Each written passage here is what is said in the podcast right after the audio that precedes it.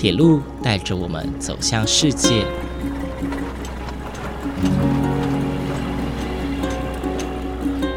现在，欢迎和我一起来到鬼世界，由正声广播公司台中台制作，胡浩辰主持。欢迎收听，欢迎来到鬼世界。各位听众朋友，午安！谢谢再度回到，欢迎来到鬼世界节目当中，我是胡浩辰。今天呢，要带大家来到彰化这个地方。一说到彰化呢，各位听众朋友们会想到什么样的景点呢？诶，有的人可能会想到八卦山大佛，有的人可能会想到鹿港老街。但是呢，在铁道迷的心中啊，包含我在内，第一个冒出来的地方，绝对会是彰化善行车库。今天浩辰呢，特地邀请到了彰化在地的铁道文史工作者马昌宏先生。带着浩辰以及大家一路从彰化车站走到了善行车库。其实呢，彰化真的是可以说是一个铁道的大聚落，非常非常多的铁道旧式建筑，甚至是铁道的遗迹，都可以在彰化市区看到哦。首先呢，在彰化车站的跨站天桥就有很多亮点可以看，快跟上脚步，一起出发喽！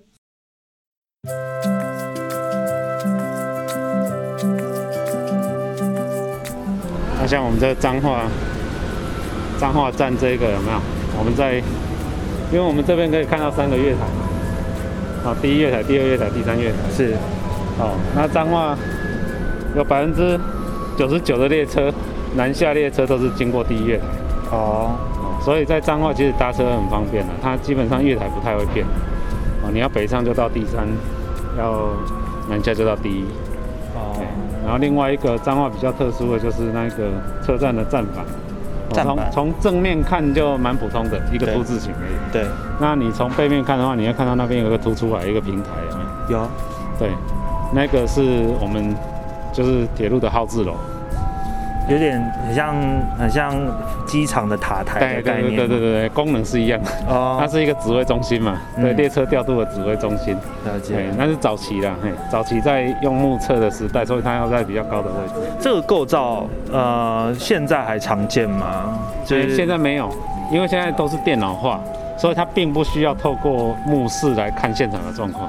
所以其实别的车站也不一定会有这个东西，完全没有，完全没有。就以台湾来讲，有一个车站本体设置有设计有号字楼的，只有彰化站。哦，算独一无二的了。对，像其他像之前竹南啊、基隆啊、高雄港，他们都有号字楼，可是它是一个独立的。哦，是自己一独立在路线旁这样子。OK。对。哇，所以这个算是蛮特别的一个，很很特别的，因为。彰化站它这个兴建年代是一九五九年嘛，嗯，哦，按那个时候，哎，一九五八年启用了，哎，这个这个站房就是水泥站房，是，那这个等于是国民政府来到台湾之后，我们的车站几乎都是沿用日据时期的，那这个是国民政府来台之后设计的第一个大型车站，哦，所以你如果是走彰化站的那一个，就是不管是那个天桥，哦。那一个动线，你会发现它的设计就完全按照国人我们靠右行走的习惯下去设计。那如果你有印象，以前旧的台中站，嘿是，哦，因为它是日治时期的车站，对，所以它的动线完全是靠左的，嗯，所以在我们在使用上的话，哈，你会发现进车站上月台跟下车要出。车站的人他是交错，会有很多交叉点，对，就是使用上没有那么顺，对，容易塞车，对对对对，就人跟人会挤在一起，嗯。啊，但是彰化站就没这个问题，哦，对，算是呃，因为是国民政府来台湾接之后设计的车站了，对对，所以就依照我们国内本来行人的用路习惯，习惯，对。对。啊，所以这个算是比较特殊的部分。哦，真的蛮特别的，因为其实没没注意也不会发现有那样的一个塔台存在。对，这个对，可能在这边有些人可能进出几十年也不会去在意。对，就是没有仔细看会看不出来。哎，啊，因为你如果你等一下如果要去搭车的话，你去候车室的时候，顺便可以抬头看一下它的天花板。天花板有什么特别的？它有一个很特殊的地方是。当初它在建，因为这个站房是铁路局自己新建的，是，因为你以现在来讲的话，它通常都会去外包，嗯，哦，给什么建建设公司啊，或者什么去去去建嘛，对不对？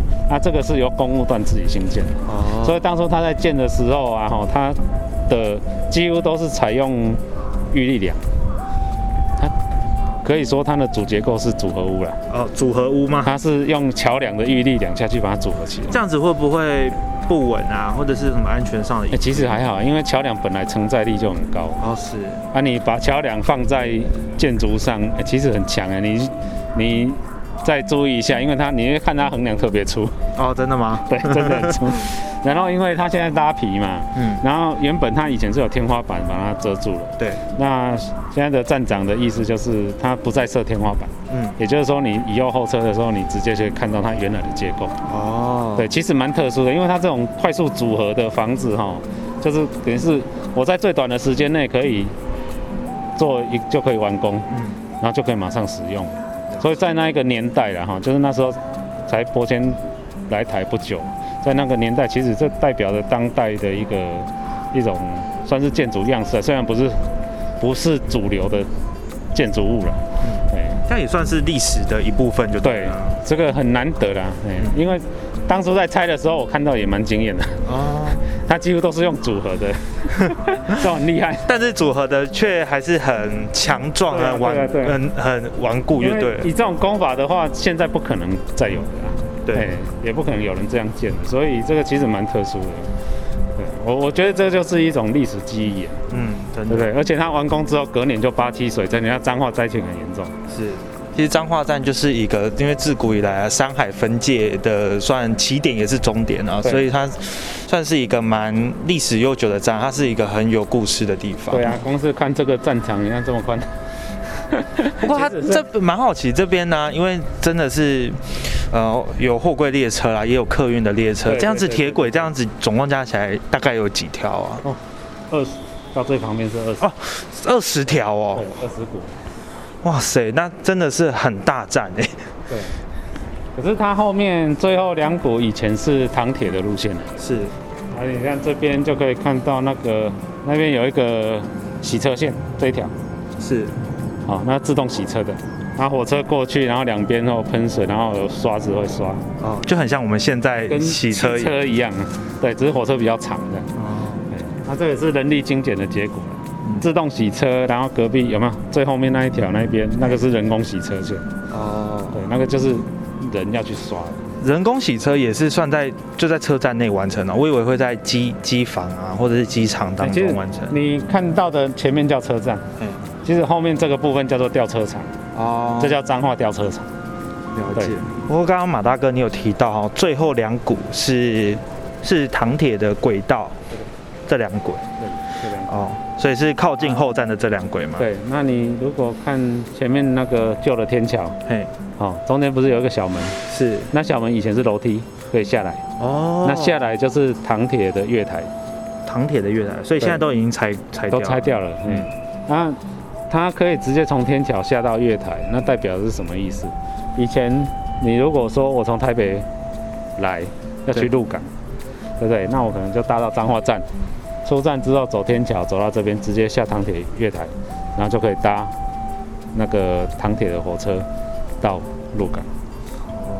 哦，其实这是一种转乘概念呢、是。哦，其实跟我们现在所谓的呃搭火车、搭高铁去转捷运的意思其实是一样。其实这样的构造有点像是嘉义车站哦，因为现在阿里山铁路对对对对对，嘉义也是一样。对，就是因为为阿里山林业铁路其实就在旁边啦。对对对对对，其实也是一个转乘的概念。在车站里内部可以转乘了。嗯，那我觉得像这种概念就是一个非常现代化的概念是哦，就是从以前已经有这种概念的了哦，只是说以现代化来讲，可能设备更先进这样子。嗯对，那以你说现在很多路线是废掉的，对哦，如果说这些路线都还在，然后把它更新为现代化的轨道设施，事实上台湾的城乡捷运就无所不在了，嗯，真的，到处都有。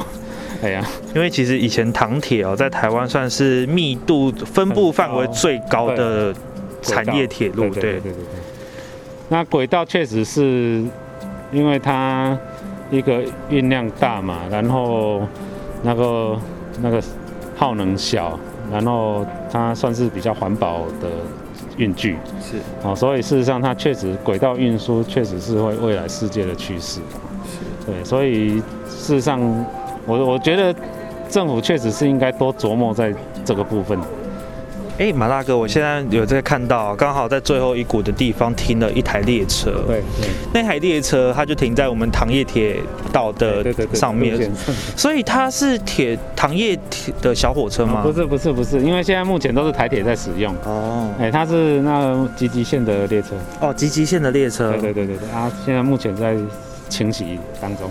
哇，了哎，好，也太幸运了吧！可以看到集集线的列车正在被清洗对，。在洗澡。彰化车站看似是个很平凡的车站哦，但是呢，在历史地位上，以及在车站站体本身呢，都有许多值得探索的地方哦。彰化车站呢，从日治时期以来就是一个非常重要的车站哦，尤其是在纵贯线一九零八年开通以来，它一直都是处于一个很重要的位置。除了它是众所皆知的山海线分界之外，现在很多不常见的糖业铁路哦，更是遍布了整个彰化，许多民众都会搭乘这些糖业铁路的火车前来彰化车站，再转乘纵贯线前往台湾其他的县市哦。而刚刚在节目的前半段也有提到，这边的铁轨总共有二十股、非常的多。而前面是属于彰化车站的部分，后面的古道都是属于彰化吊车场。那么吊车场呢，顾名思义，它就是属于调度车辆的地方。那许多的检修跟清洁作业都会在这边完成，这也就是为什么许多的列车起讫站都会在彰化的原因哦。而在接下来的节目当中呢，我们即将走在彰化车站到善行车库的步道上。这条步道呢，在二零二零年十月才正式开放，算是一个蛮新的步道。而一路上呢，我们可以看到许多崭新的造景，一些旧的建筑，甚至是还有新的吉祥物，更有充满历史的建筑物哦。让我们继续听下去吧。我们现在来到了已经算下了天桥后、然后即将进入一个散步散库的一个步道。那首先映入眼帘呢是一个铁桥，对，那个地方政府称之为红桥，红桥。红桥，对，彩虹的红，红桥，对。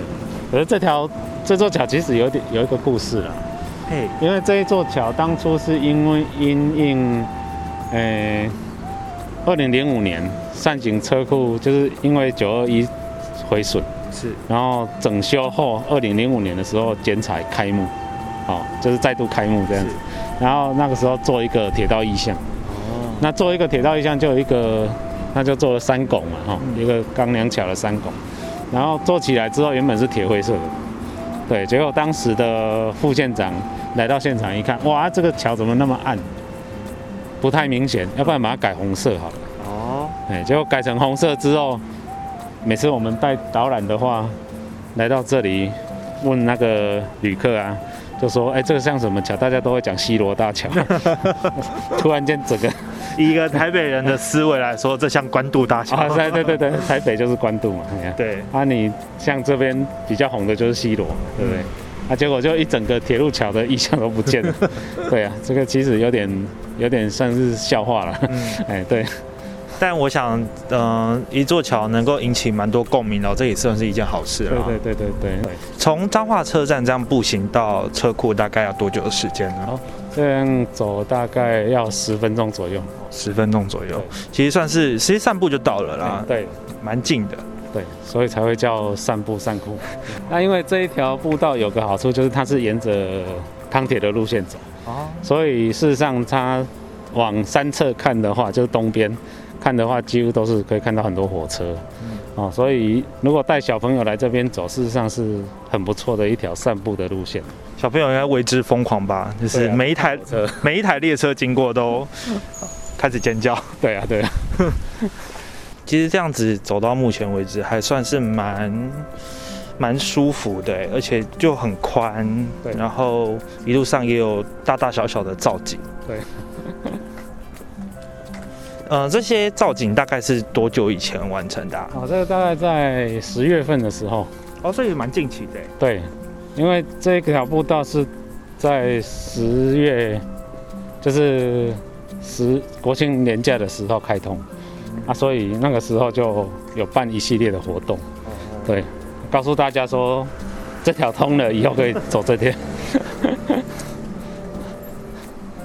这边是以前的哦，这是以前机务段的仓库区。哦，对，它目前在做的工程是是彰化市公所跟交通部所申请的一个工程，那是希望把这个仓库区把它做成一个铁道文化园区。哦，对，它目前取名都取好了，叫做沪语机关车库。哦，哎，园区。那所谓的沪语就是扇扇形的扇，把它拆字，哦，拆成两个字。沪语吗？对对对对对对对。哦，有这个典故在，对对对对对。然后里面还有这个大型的这个这个防空洞。防空哦，这个吗？对，这个这算是大型的防空洞。有点类 L 型的这种。对对对对对对。因为以前这边是空袭重点啊。对，在日据时期末期，对，在二战时期，对对对，那美军常常来嘛，那铁道设施算是很重要的一个轰炸目标，所以这边是经常被轰炸，所以周边包含铁道宿舍村，然后车站，然后机务段周边，其实防空洞设施还还很多。哦，这也算是历史的一部分了。对，可是因为以前三菱车库这算是在市郊。这以前周遭没有房子啦，都是田田地而已。对，那是因为后来都市扩充，才会到现在都是房子，变成把它包在都市的一个都市的范围里面。这个沪语沪语园区呢，它其实已经有一个算是对对对，它一个土都在这里。不过这个园区的未来会。呃，作为什么样的规划？它是会保存一些车辆吗？还是基本上它是一个休闲场所啦？因为目前大家有来过善库，应该知道，在善行车库，可能你连坐下来买个饮料，要稍微休息一下的地方都没有。所以当初施工所的的构想是想说，那我是不是利用这个园区做起来？未来你来善行车库，想要休息，想要。比如说买个伴手礼或做什么的时候，啊，至少我有一个休闲的地方可以提供给你。所以目前这个园区是已经办在正在施工的状态吗？对，嗯，目前规划是在大约在三月，那完工之后它还要委外经营那也就是说，未来善景车库就可以让你待久一点，就不是来拍拍照就走了。毕竟那边还算是一个，嗯。有的时候会有火车进进出出啦，对，然后这个地方算是比较比较休闲的地方，嗯，那因为这个也是铁路局的范围啦，是，对，那这块地能够试出来算也算不容易啊，哎，因为毕竟以前是当仓库废弃的仓库在在，就直接就放在那边，没有再利用。所以这些闲置空间其实利用起来，对地方上来讲的话，其实是蛮重要的一件事，算是一个让呃老旧的设备哦，重新的让它有一个生命，对，在活化利用这样。像这一排就是旧的宿舍，可是现在没有人住了。这是旧的台铁员工宿舍吗？就是机务段的宿舍。其实看了这个宿舍，会觉得。很有光复刚光复初期的那个年 那个味道哎，没错，呃，它等于是充分利用空间的啦，因为早期其实你如果从日治时期看，它的宿舍几乎都是平面的，是，然后到了光复初期的时候，一些砖造的宿舍，它基本上也不是立体，哦，然后到了就这个新建年代大概是民国五十几年了，是，那到了这个时候，你就会发现它是做三层楼。那三层楼事实上，它等于是空间就有三倍，对不对？相同的土地面积，它空间就增加三倍。是是是。所以，对于一个土地的利用来讲，它其实是有有发挥它的价值。这个宿舍区还蛮，真的是古色古香哎。啊，对啊。看得出来，其实当初真的是民国四五零年代那时候的一种建筑风格哦。就善景车库周边，其实还。还有以前的那种样子，那对面在施工的就是我们目前全国最大的铁路宿舍村，面积最大，两公顷。所以目前是呃正在拆除当中吗？哎，对，那就把一些违章建筑先把它拆掉。对，然后未来就是拆完之后是要由铁路局再拨交给彰化县政府，然后再去做整修这样。目前有打算要做什么样的规划吗？哎，目前县府这边是有要朝向一个文创园区的方向去做。铁路宿舍村算是它这个宿舍比较比较特殊的地方，是在于它历经的世代，就是它的轨迹全部都留下来了。哦，它不是说我日本人建的全部都是日式建筑。哦，它从日式建筑一直到光复后不敷使用，有一些扩建，然后再来又遇到了八七水灾，有些木造房子不能用，是拆除又重建。所以它在这个地方其实是从一九二二年的建筑，一直到民国大概六十年左右的建筑都可以看得到，所以算是一个不是只有看一个年代的宿舍建筑而已。是你在里面绕一圈，你可能中间你走过了四十年。一个时光走廊的概念，对对对对对。不过刚刚马大哥提到说，这个宿舍其实呃有一些违章建筑在拆除，那会不会有一些像您刚刚提到日式的或者是光复初期的建筑会被保留下来呢？哎，会。我们目前里面我们是保留四十八栋，四十八栋，对，因为总共里面的建筑是总共是六十六栋，然后我们拆除十八栋，对，那保留四十八栋。对，所以未来我们还是有机会可以看到我们的时光走廊。对，因为它算是一个相当完整的铁路宿舍园区。目前来讲，以台呃以台湾来讲，铁路宿舍的没有这么大规模的地方了。最后一个哇，啊，以前台北的塔城街，然后高雄的长明街，那个都已经没有了。算是一个真的很珍贵的一个地方哈。所以说，其实是蛮。蛮期盼说未来这个地方开放的，然后跟善行车库可以连在一起，哎，毕竟两个地方是共生，共生的关系啊。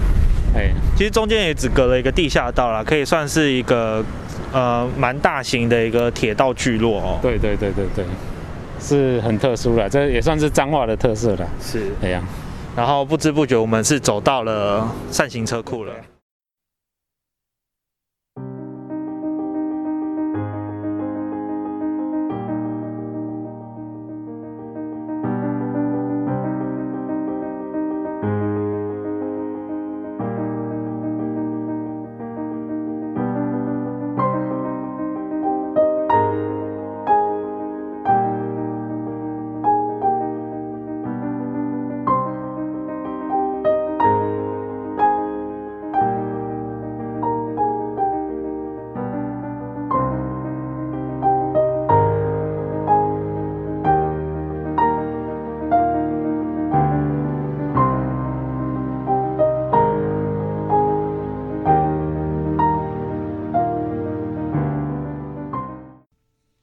到了这边，浩辰要先卖一下关子哦。有关于扇形车库的内容将会在下礼拜播出。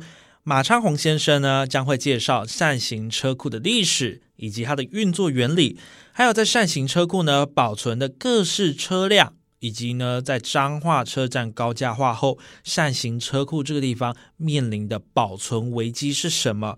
精彩的内容，请继续锁定下周同一时间的《欢迎来到鬼世界》，我是主持人胡浩辰，我们下次见喽，拜拜。